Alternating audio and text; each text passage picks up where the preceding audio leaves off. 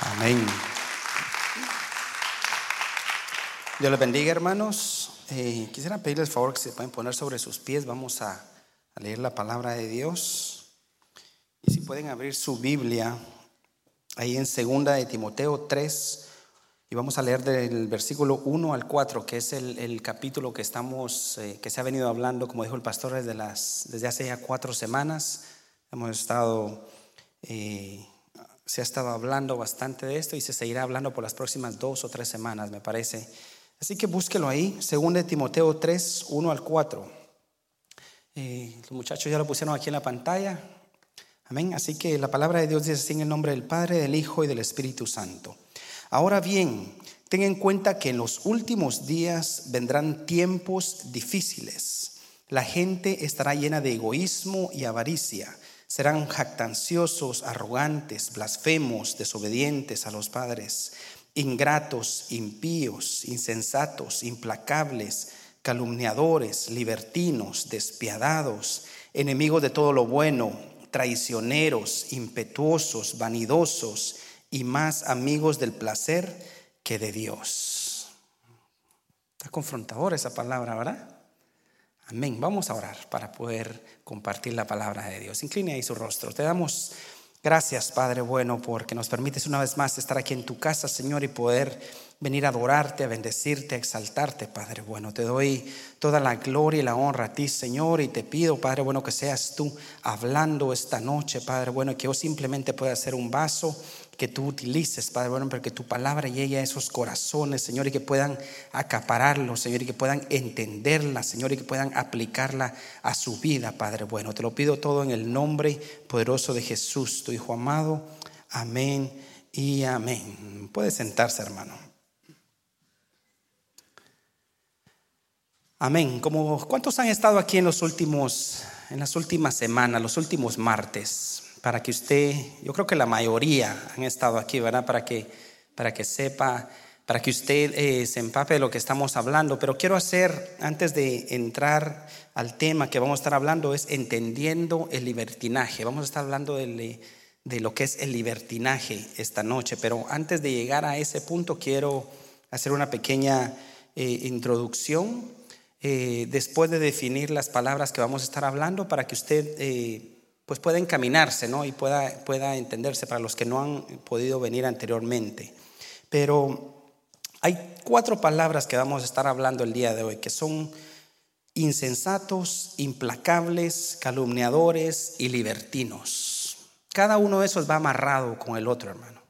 Cada uno de esos, cada uno de esos eh, términos va ligado al otro, van de la mano. Entonces, para empezar, vamos a empezar a definir lo que es una persona insensible. Y una persona insensible es la que no es capaz de percibir sensaciones a través de los sentidos. Una persona que es dura de corazón, que no es capaz de emocionarse por nada, puede tener algo hermoso ahí, le da lo mismo, eh, no tiene ternura, no, es insensible, no tiene como que nada estuviera pasando al frente de él. Esa es una persona insensible. Una persona implacable es que, que es duro de corazón, que no, se, que no puede ser suavizado con nada. Una persona calumniadora. Se entiende por calumniador al que calumnia, al que miente, al que difama, al que culpa, al que delata de manera falsa o de manera maliciosa, con la intención de dañar, de dañar la reputación de alguien. Esa es una persona calumniadora. Eh, el otro término sería libertinos. Se dice especialmente a una persona que lleva a un comportamiento de manera desenfrenada, que se entrega de una manera voluntaria a los caprichos, placeres y la obscenidad, sin tener en cuenta en el ámbito moral. También se le dice hedonista, depravado, eh, una persona libre que quiere hacer, que hace lo que se le da la gana. Y cada uno de esos términos son, son términos que uno dice,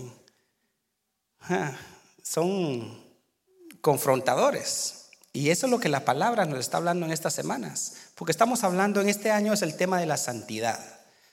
Y si queremos llegar a la santidad, entonces Dios nos está hablando y nos está diciendo, bueno, tenemos que cambiar todo eso que tal vez muchos de nosotros tal vez tenemos adentro de nosotros o tal vez eh, hemos pasado por eso. Pero en el capítulo, en el segundo de Timoteo 3, que es el versículo que, es el capítulo que hemos estado hablando, contiene una advertencia de parte del apóstol Pablo para Timoteo y una advertencia también para usted, que es la iglesia, y una advertencia para los hijos de Dios.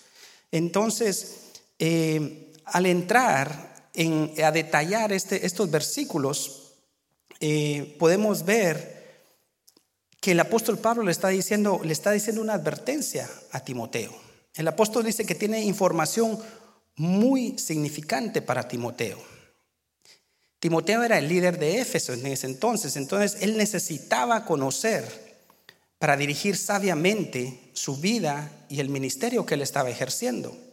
Probablemente Pablo eh, le decía a Timoteo, no pienses que los problemas que ahora tienen en Éfeso se van a desaparecer.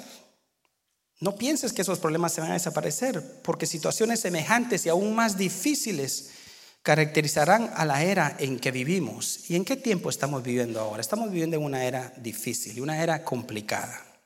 Entonces, este capítulo nos deja la impresión de que Pablo está preparando a Timoteo para anunciarle problemas futuros.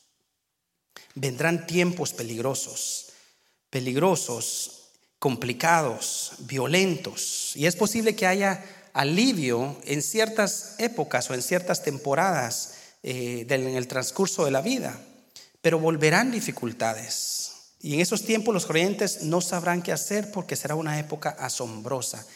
¿En qué época estamos viviendo, hermanos? Estamos viviendo en una época complicada, una época difícil, un tiempo difícil.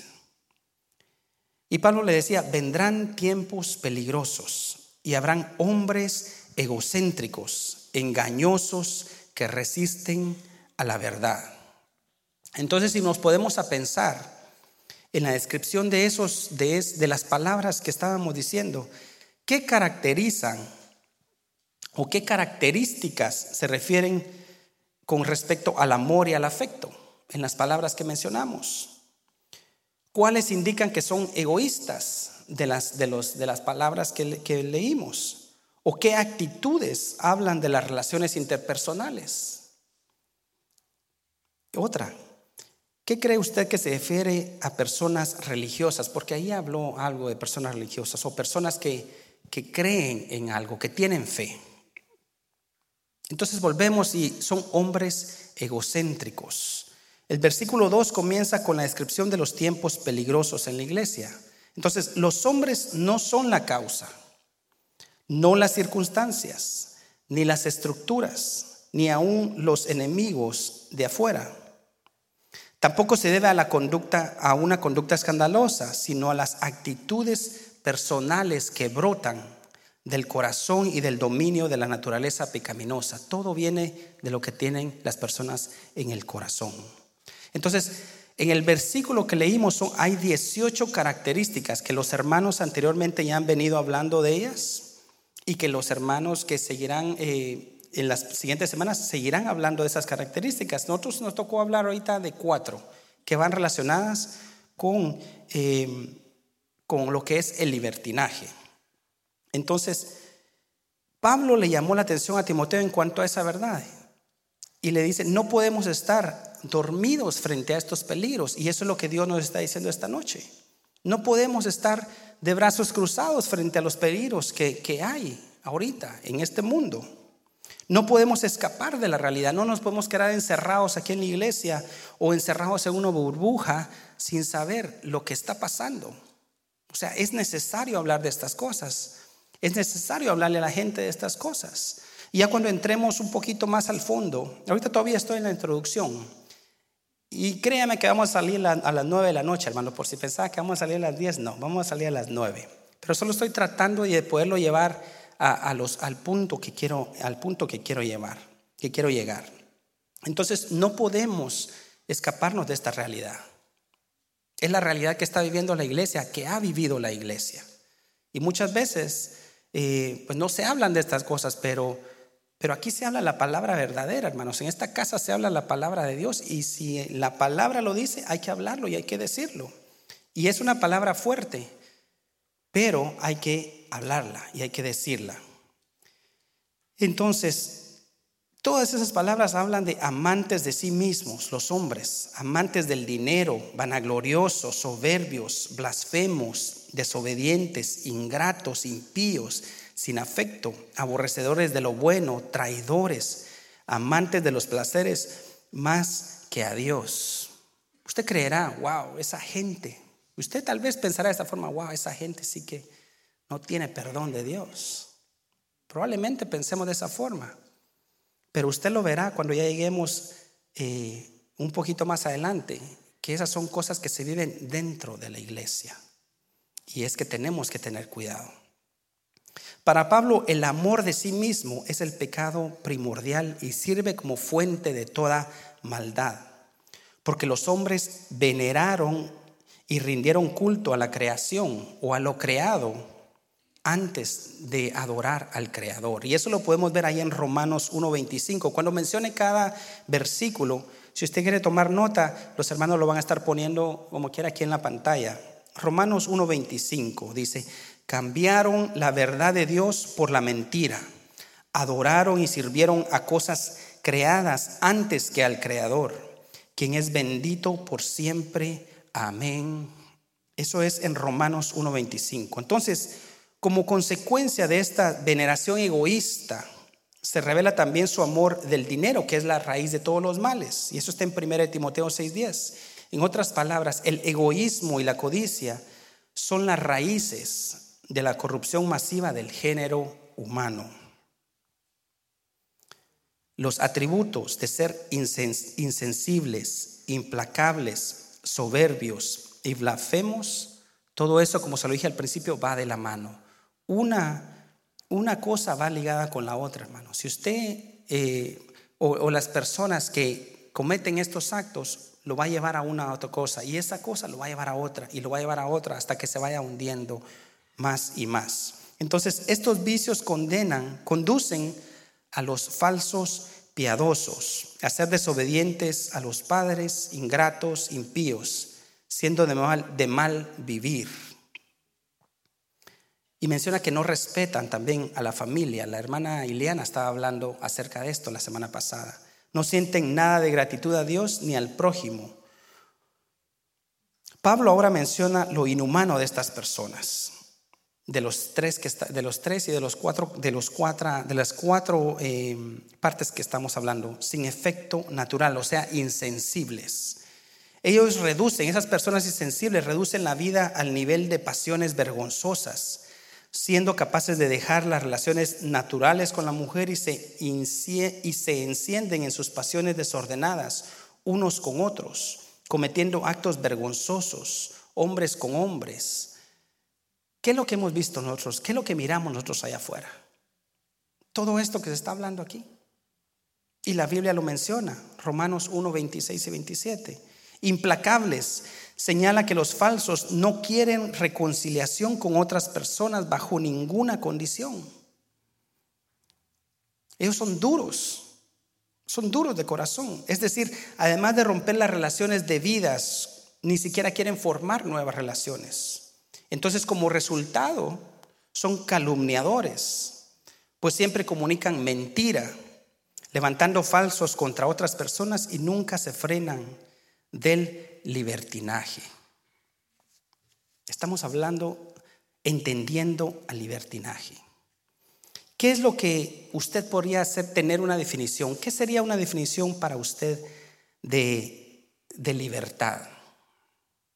Si le preguntamos a cualquiera allá afuera, ¿qué es libertad para usted? ¿Qué creen que podrían decir? Yo pienso, bueno, incluso se lo pregunté a mi esposa, le dije, ¿qué, ¿cuál es tu, cuál es tu eh, definición de libertinaje según, según lo, que, lo que tú crees? Y ella me dio su, su definición.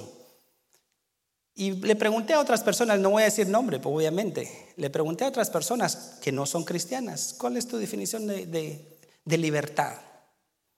Y en forma general dijeron, poder hacer lo que quiero cuando quiero, con quien quiero, como quiero, porque puedo.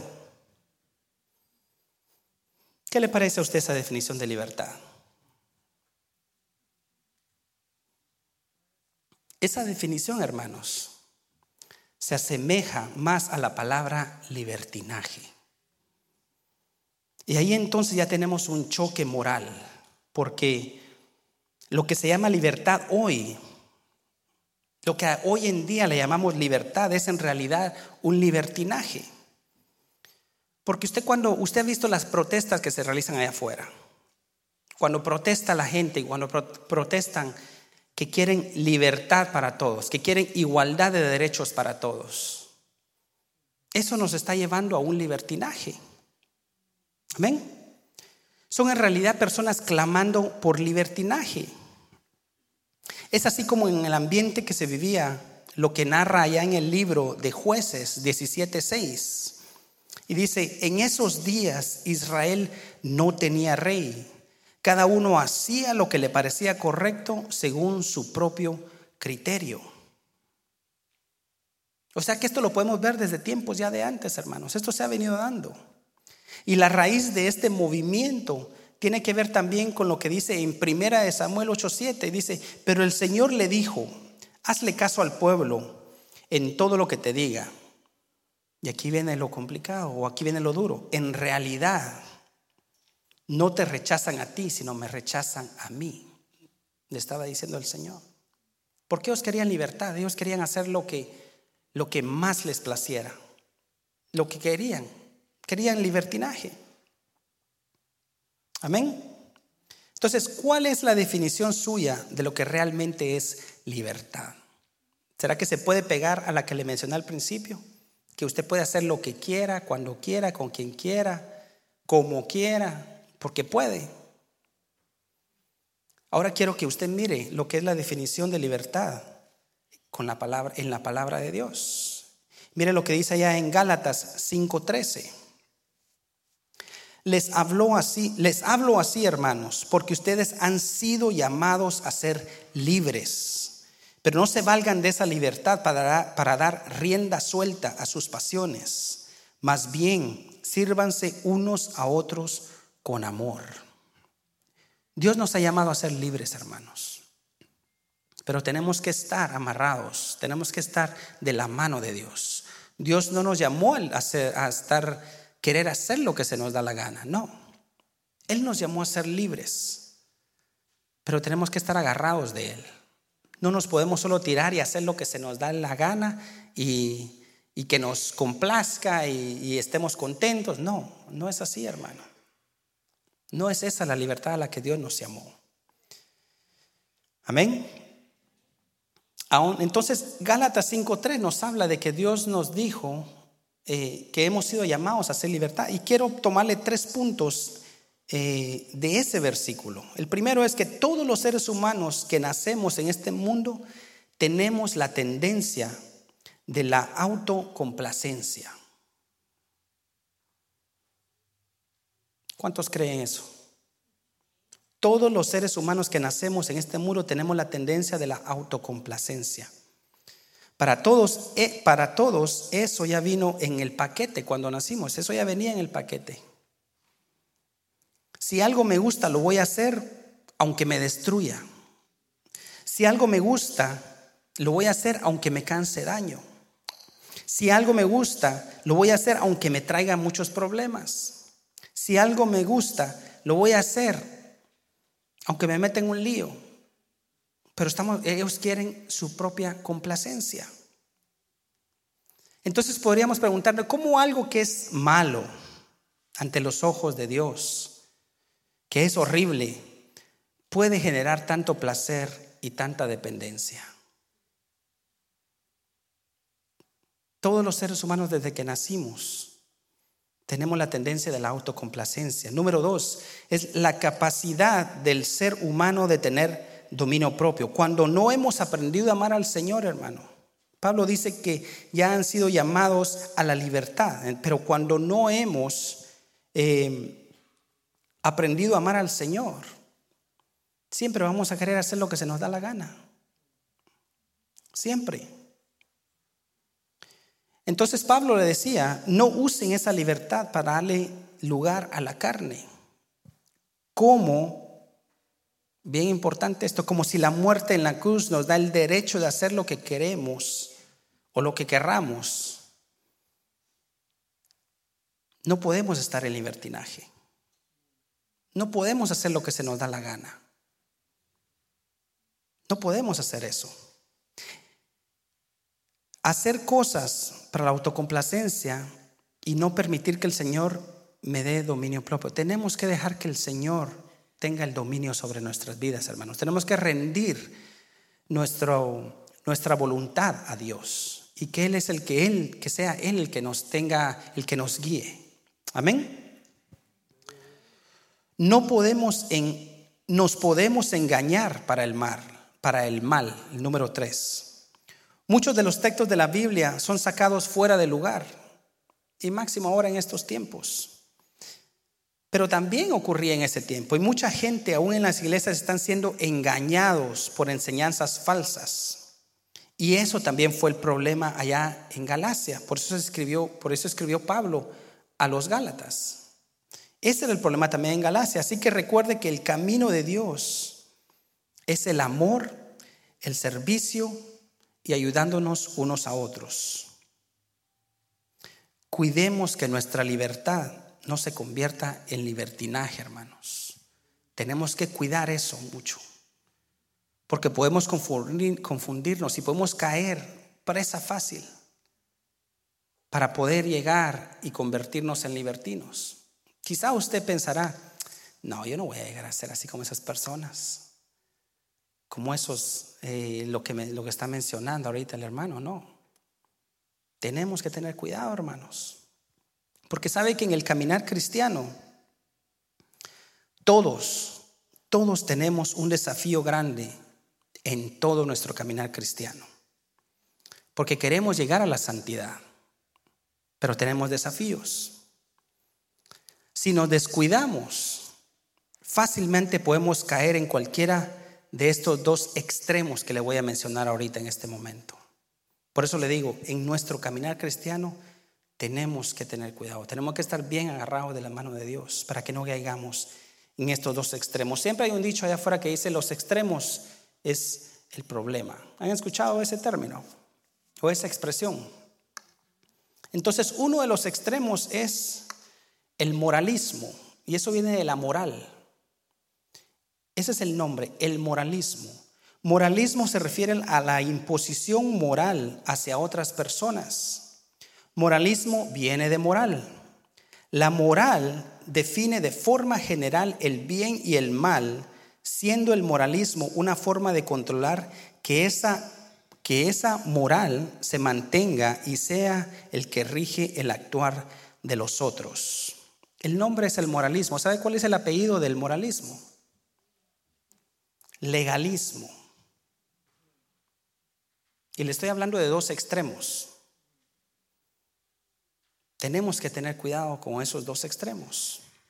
Ahora, el moralista o extremista, yo lo tengo como moralista, el moralista es aquel que coloca la ética en el lugar que le corresponde a la gracia salvadora de Dios porque piensa que heredará la vida eterna en base a su obediencia externa a los mandatos del Señor. El moralista no depende de la justicia de Dios para salvación, sino de su propia justicia personal. El moralismo o legalismo es el pecado favorito de todos los que no han aceptado a Jesús como su Salvador. Si le preguntamos a cualquiera allá afuera, a cualquier persona le podemos preguntar, ¿usted cree que usted es una buena persona? ¿Qué creen que le van a contestar? Todos van a decir que sí. Todos van a decir que sí. Y si le preguntaremos, ¿por qué usted cree que usted es una buena persona? Bueno, yo no, yo no he matado a nadie, yo no le robo a nadie, yo no le hago mal a nadie, yo vengo de mi trabajo, me voy para mi casa, no me meto con nadie, no le toco la bocina a nadie, no, nada. O sea, es, un santo. ¿Sí o no? ¿Sabe que esa es la autojusticia de la que estamos hablando en este momento? Irónicamente, los pecadores, los pecadores utilizan este argumento para, para consolar sus conciencias sin darse cuenta de que es precisamente esa clase de fe, porque supuestamente ellos tienen fe. Es esa clase de fe falsa la que los va a enviar al infierno. Porque ellos confían en su propia justicia y desechan la justicia del Señor. Y eso lo podemos ver allá en Romanos 10.3. Y dice, no conociendo la justicia que proviene de Dios y procurando establecer la suya propia, no se sometieron a la justicia de Dios. Tenemos que tener cuidado, hermanos. Cuando usted lee la carta a los Gálatas, se nos presenta un buen ejemplo, un buen ejemplo bíblico del engaño del moralismo. Tristemente algunos maestros habían entrado en la iglesia del Señor en ese entonces, enseñando que para, que para ser salvos hacía falta fe en Cristo, pero que además de ellos, de ella, los verdaderos, los verdaderos creyentes tenían que circuncidarse en obediencia al pacto de Abraham. O sea, ellos estaban rigiendo a lo que la ley decía. Por eso estamos hablando de moralismo o extremismo. Pablo ante eso vino y escribió esta epístola a los Gálatas, explicando que el mensaje de los falsos profetas se trataba de una mentira. Lo que Gálatas habla es que la salvación se da únicamente por medio de la fe en el Señor Jesús. En otras palabras, Dios no nos acepta gracias a nuestras obras religiosas, hermanos como la circuncisión, porque eso era parte de la ley en ese entonces. Dios no nos acepta solo por eso, no nos aceptaba solo por eso, sino con base en la perfecta justicia de Dios aplicada a nuestra vida. Miren lo que dice Gálatas 2.16. Voy a presionarme un poquito más porque estamos contra el tiempo. Miren lo que dice Gálatas 2.16. Sin embargo, al reconocer que nadie es justificado por las obras que demanda la ley, sino por la fe en Jesucristo, también nosotros hemos puesto nuestra fe en Cristo Jesús para ser justificados por la fe en Él y no por las obras de la ley, porque por estas nadie será justificado. Hermanos, la única forma para nosotros llegar al cielo y para ser salvos es únicamente por medio de la fe en Cristo Jesús. No hay otra forma de llegar al cielo. Esos son eh, lo que estábamos hablando del legalismo. Los legalistas le dicen que tiene que hacer esto, tiene que hacer aquello. Diez padres nuestros, arrodíese ahí, ore una hora, dos horas, tres horas. Eso es ser, eso es entrar en el legalismo. No vamos a ser salvos haciendo obras. No vamos a ser salvos. Ahora, rápidamente, ¿qué no o qué no es legalismo? Lo que no es legalismo es preocuparnos por nuestra santidad personal. O sea que usted puede venir a la casa de Dios, así como usted está esta noche aquí. Se está preocupando por aprender más de la palabra de Dios. Tiene que, no, esto no es legalismo, preocuparse por nuestra santidad personal. Por eso está usted aquí esta noche. Amén. Tomar en serio la ley moral de Dios como norma de vida para el cristiano en sí mismo. O sea, tenemos que regir nuestra vida conforme a los principios que Dios nos da en su palabra. Amén. Tenemos que restringir mi propia libertad por amor a Dios, por el cuidado de mi alma y por amor a los demás para no ser de piedra de tropiezo para alguien más. Entonces, eso es lo que es, lo que es el moralismo y el legalismo. Ese es un extremo, pero mire ahora el otro extremo. ¿Qué es lo contrario de moralismo o legalismo? Libertinaje. ¿En dónde va a estar? ¿Va a estar en el analismo o va a estar en el libertinaje? Por eso le decía que en el caminar cristiano tenemos que estar bien agarrados de Dios para no entrar en ninguno de esos extremos. ¿Qué es lo que es libertinaje? Mientras una persona moralista o legalista coloca la etiqueta en el lugar de la gracia salvadora de Dios, el libertino o el que está echado al libertinaje abusa de la doctrina de la gracia de Dios, usándola como un pretexto para vivir en pecado. En otras palabras, y en palabras sencillas, convierte la gracia de Dios en desgracia. Así de fácil. Ellos razonan de la siguiente manera, los que son los que son en el otro extremo, los que están en el libertinaje, razonan de la siguiente manera, ya que mi salvación depende 100% del Señor Jesucristo y no de mi obediencia, puedo hacer lo que se me da la gana. La lógica del Evangelio, al ser mal entendida, podría llevar a una persona a pensar que puede vivir según sus antojos y sus caprichos, caprichos pecaminosos. Piensa que puede hacer lo que se le da la gana, porque según él, él ya es salvo. Amén. A fin de cuentas, nuestra salvación está en Cristo y no en nosotros. Entonces yo puedo hacer lo que se me da la gana.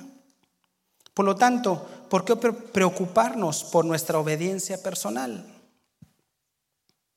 Pero lo que la lógica humana no alcanza a entender, hermanos, es que cuando el Espíritu de Dios implanta la fe salvadora en nuestra alma, en nuestra vida o en la vida del creyente, simultáneamente quita el corazón de piedra de aquel individuo y le pone un corazón conforme al corazón de Dios.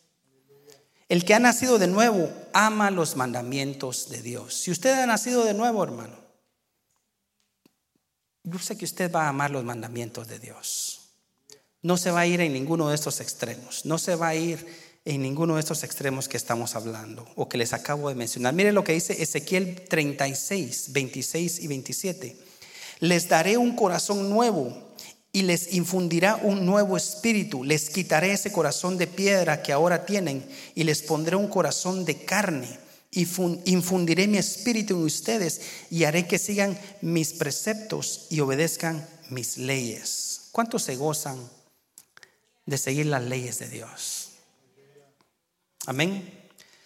Mire lo que dice allá en Judas 1.4, que nos revela, eh, Judas 1.4 nos revela que hubieron hombres libertinos en la iglesia eh, apostólica, en la iglesia de los apóstoles, los cuales convirtieron en libertinaje la gracia de Dios. Judas 1.4 dice, el problema es que se han infiltrado entre ustedes ciertos individuos que desde mucho tiempo han estado señalados para condenación. Son impíos que cambian en libertinaje la gracia de nuestro Dios y niegan a Jesucristo nuestro único soberano y Señor. ¿Qué es lo que tenemos que hacer nosotros, hermanos? ¿Cómo podemos evadir o cómo podemos eliminar o cómo podemos caminar rectamente, no entrando en el legalismo y el libertinaje? ¿Qué tenemos que hacer nosotros? Tenemos que apegarnos a Dios, obviamente. Amén. Pero tenemos que lograr entender la, relación entre el Evangelio y la ética cristiana. Y le voy a explicar esto rápidamente. Recuerda, recuerda hermano, recuerde usted que el Evangelio no tiene que ver con lo que usted y yo hacemos, lo que les dije anteriormente, que podemos venir aquí y estar en la iglesia y venir aquí y hacer todo lo que nosotros pensamos que debemos de hacer para salvarnos. No, no tiene nada que ver eso. Amén. con, con lo que es el verdadero Evangelio. ¿Usted ha escuchado alguna vez eh, la frase que han, que han dicho, yo le he escuchado que dice, hay que vivir el Evangelio o vivamos el Evangelio? ¿Alguien le ha dicho a usted eso o no? ¿Ha escuchado usted eso? O algo así por el estilo, ¿ha escuchado? Pero déjeme decirle, hermano, que no hay que vivir el Evangelio. La única persona que vivió el Evangelio fue el Señor Jesucristo, mediante su muerte y su resurrección. Lo que hay que hacer es creer en el Evangelio de Jesús. Es lo que tenemos que hacer, en el Evangelio de Dios, arrepintiéndonos de todos nuestros pecados. Cuando estamos conectados con Dios día tras día, el gozo del Señor comienza en nuestro corazón. Amén. Y crea una alegría, provocando una vida de obediencia alegre a Dios. Cuando usted más se acerque a Dios, usted va a ser más obediente a Dios, hermano. Entonces ahí es donde eh, entra lo de la ética. La ética nace como respuesta agradecida a la gracia salvadora de Dios. Mire lo que dice Romanos 12, 1 y 2. Por lo tanto, hermanos, tomando en cuenta la misericordia de Dios, les ruego que cada uno de ustedes en adoración espiritual ofrezca su cuerpo como sacrificio vivo, santo y agradable a Dios. No se amolden al mundo actual, sino sean transformados mediante la renovación de su mente. Así podrán comprobar cuál es la voluntad de Dios, buena, agradable y perfecta. Amén. Por lo tanto, si tenemos clara la distinción entre el Evangelio y la ética, que van de la mano, podemos acabar de una vez con el legalismo y el libertinaje. No podemos irnos a los extremos. Tenemos que ir agarrados de la mano de Dios y ir por el camino recto, el camino de en medio.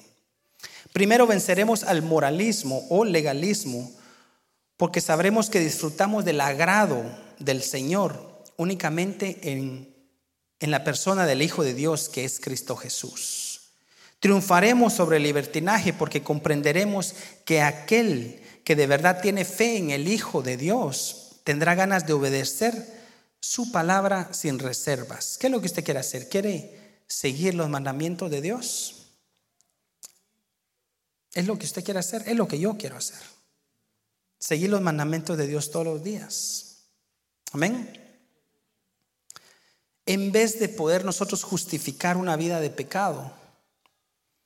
El Evangelio bíblico correctamente entendido produce vidas obedientes. Si entendemos y si queremos nosotros estar bien con Dios, debemos de ser obedientes, hermanos. Amén. Y quiero ponerle, como estas, estas charlas de los, de los martes, pues son prédicas, pero al mismo tiempo son un tipo enseñanza. Quiero mostrarles ahí una, una, algo que, tengo, que tienen ahí los muchachos de Miria, si me hacen favor de ponerlo. Miren lo que dice, estábamos hablando de los 18, 18 términos, se hablaba en ese versículo que leímos. Miren lo que, lo que piensa el mundo y lo que tiene que ser un cristiano. Dice, soy una buena persona, pero el cristiano dice, solo Dios es bueno. Tengo un buen corazón, como que dice, yo no le hago nada mal a nadie, no me meto con nada, no me meto con nadie. Pero lo que tenemos que hacer es que tengo un corazón perverso, lo que tenemos que, porque todo viene de nuestro corazón. Se trata de mí primero. ¿Qué es lo que dice el cristiano? Dios, otros y de último yo. Puedo hacer cualquier cosa. Sin Dios no lo puedo hacer. Amo el dinero. Amo a Dios, dice el cristiano. El mundo. Tengo suerte. Soy obediente soy bendecido, perdón. Si me la haces, me la pagas, te perdono. Haz lo que te haga feliz, hagamos lo que le agrada a Dios. Piensa positivamente o piensa positivo, piensa como Dios. Karma, eso lo escucha todo el mundo allá afuera, ¿sí o no? Es la voluntad de Dios. Muchos caminos a Dios Jesús es el único camino. Cree en ti mismo.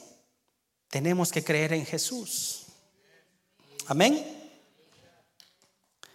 Entonces, la lista de todas esas características, hermanos, de del versículo que leímos, describe a personas que no están controladas por el Espíritu Santo, sino que buscan lo suyo en vez de la gloria de Dios. El amor se manifiesta cuando se, busca el bienestar de otras personas y no el de uno mismo. Amén. Quiero invitar a los hermanos de, la música, si, si pueden empezar a subir. Ya estamos concluyendo, hermanos. Quiero finalizar con esto. Y esto quiero que le pongan mucha atención, porque esto es, eh, les, les hablé de legalismo y de libertinaje, explicando qué es el libertinaje, pero mírenlo, mire esto, esto es bien, bien, bien importante. ¿Cuál de todas esas características que leímos en el versículo podría estar Yo tengo la palabra aquí, minando. Podría ser como una bomba, podríamos decir, decirlo. La unidad de la iglesia. Será el egoísmo, el orgullo, la calumnia, falta de expresar gratitud, deslealtad, imprudencia. ¿Qué podríamos hacer nosotros para fomentar el espíritu de comunidad aquí en la iglesia? Y el apoyo mutuo de aquí en la iglesia. Miren lo que dice el versículo 5, y eso es bien sorprendente. De ese, del, del capítulo 3, versículo 5, dice, hasta aquí eso no es lo que dice la Biblia, solo lo estoy explicando, ahorita lo vamos a leer. Dice, hasta este punto, tal vez cuando Pablo le estaba hablando a Timoteo, Timoteo podría asumir que todos esos hombres, de todo lo que estaba hablando en el versículo, representaba el carácter y comportamiento de la sociedad en general.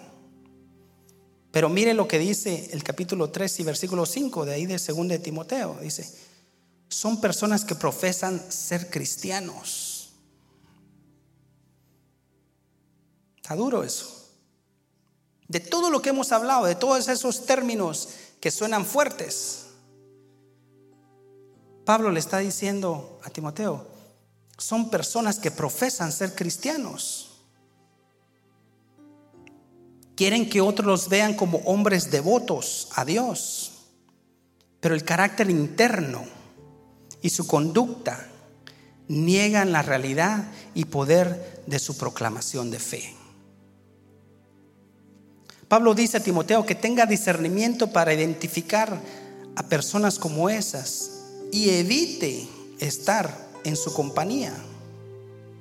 Los aspectos negativos y la falta de integridad en la vida son contagiosos, hermanos. Entonces, este versículo nos recuerda que es relativamente fácil participar en las actividades y costumbres cristianas. Escuche esto el versículo este nos recuerda que es relativamente fácil participar en las actividades y costumbres cristianas y aún guardar algunas normas de conducta que se esperan de un cristiano. Es relativamente fácil. Pero, ¿es posible hacer todo esto sin que el corazón se someta a Dios? Y sin que la conducta en la familia y las relaciones interpersonales sean dominadas por Dios? Es posible que exista en usted, en alguno de ustedes o en alguno de nosotros,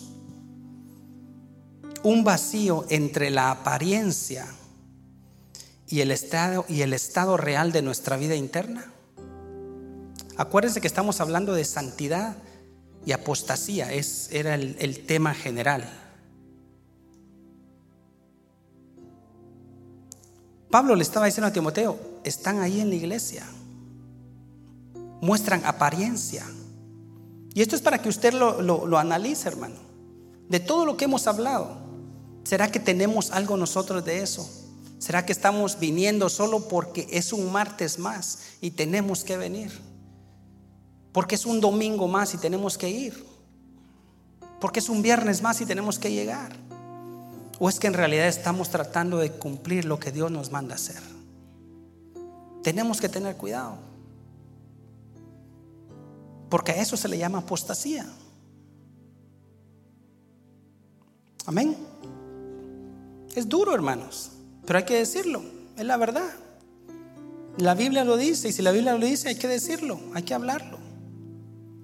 Tenemos que tener cuidado de caer en esos extremos, en el libertinaje y, querer hacer lo que se nos da la gana allá afuera, como nadie nos está viendo, pero aquí en la iglesia estamos como que fuéramos unos santos. Amén. Analícelo, hermano.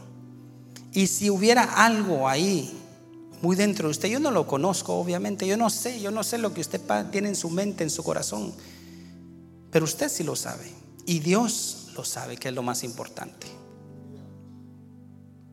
Recordemos, hermanos, que podemos caer en la apostasía, como les digo, solo si buscamos a Dios de todo corazón y seguimos sus mandamientos y tomamos sus leyes como norma de vida en nuestras vidas, acercándonos más a Él y llevar una vida apartada. Estamos hablando de santidad. Solo así podremos llegar a ser más como Él y no caer en las apariencias y que dentro de nosotros se den todos esos términos que hemos venido hablando. Entonces, ¿qué debemos hacer para lograr la integridad, la integridad en nuestras vidas y llevar una buena conducta delante de Dios? Y quiero que medite, cuando usted se vaya, quiero que medite en Romanos 12, 1 y 2. Y es un versículo que todos lo conocemos. Quiero pedirle que se ponga sobre sus pies. Romanos 12, 1, 2 dice, por lo tanto, hermanos, tomando en cuenta la misericordia de Dios, ruego que cada uno de ustedes en adoración espiritual ofrezca su cuerpo como sacrificio vivo y agradable a Dios. No se amolden al mundo actual, sino sean transformados mediante la renovación de su mente Así podrán comprobar cuál es la voluntad de Dios, que es buena, agradable y perfecta. No podemos vivir de apariencias, hermanos. No podemos eh, ser unos santos aquí. Y aunque suene duro, y allá afuera poder hacer lo que se nos da la gana. Si hubiera algo ahí adentro de usted Dios lo conoce. Y este es un buen momento para que usted medite y le pida perdón a Dios si es que en algo le ha fallado, si es que alguna de esas cosas, de todo lo que se mencionó, usted dice, wow, sí, sí, Señor, te fallé en esto. Yo te he estado fallando en esto. Y esa es la razón por la que se traen estas, estas prédicas, estas enseñanzas, para que puedan tocar su corazón, que puedan abrir su mente, que puedan abrir sus ojos y que ustedes puedan eh, analizar cómo está, cómo está su vida delante de Dios.